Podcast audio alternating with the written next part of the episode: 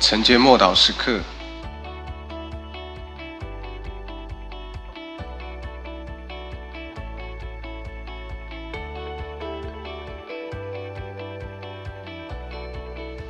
拿起圣灵的宝剑，以弗所书六章十七节下半，拿着圣灵的宝剑，就是上帝的道。我们这几个几天所读的经文里面谈到的这一套军装，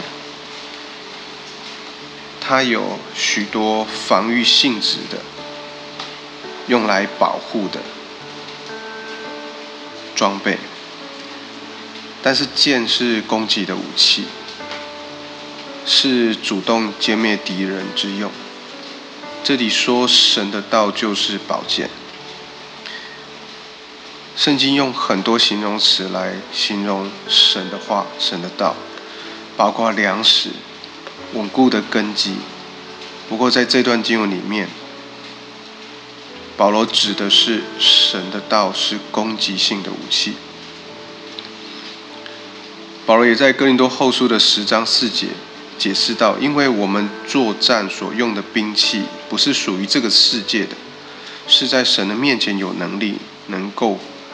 攻陷坚固的营垒。这节经文不是讲武器去攻打世上敌人，也不是去击打敌对的人。这个武器主要是要攻破谎言、自高自大、一切阻挡人认识神的事。圣灵的宝剑是两刃的利剑，所以用的时候，有一面的刃是向着。自己锐利锋利的剑，它是可以伸出去，然后去刺进心里，破开灵与魂。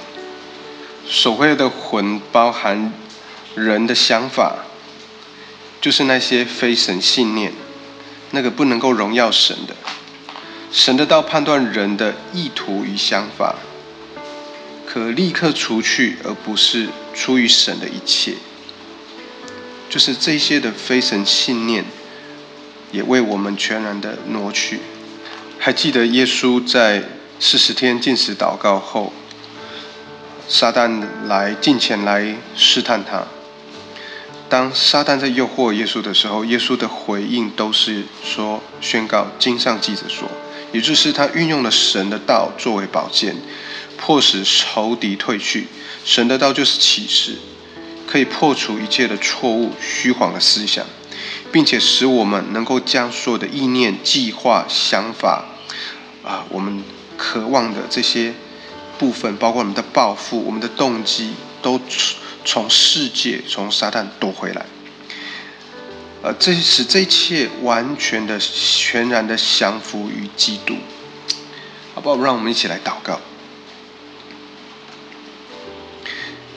主，我感谢你将你的宝剑，就是圣灵的宝剑赐给我，借着你的圣灵，使我能够使用这大能，领受这一份武器，参与在这一场神圣的战役当中，并且跟随你得胜再得胜。奉主耶稣基督的名祷告，阿门。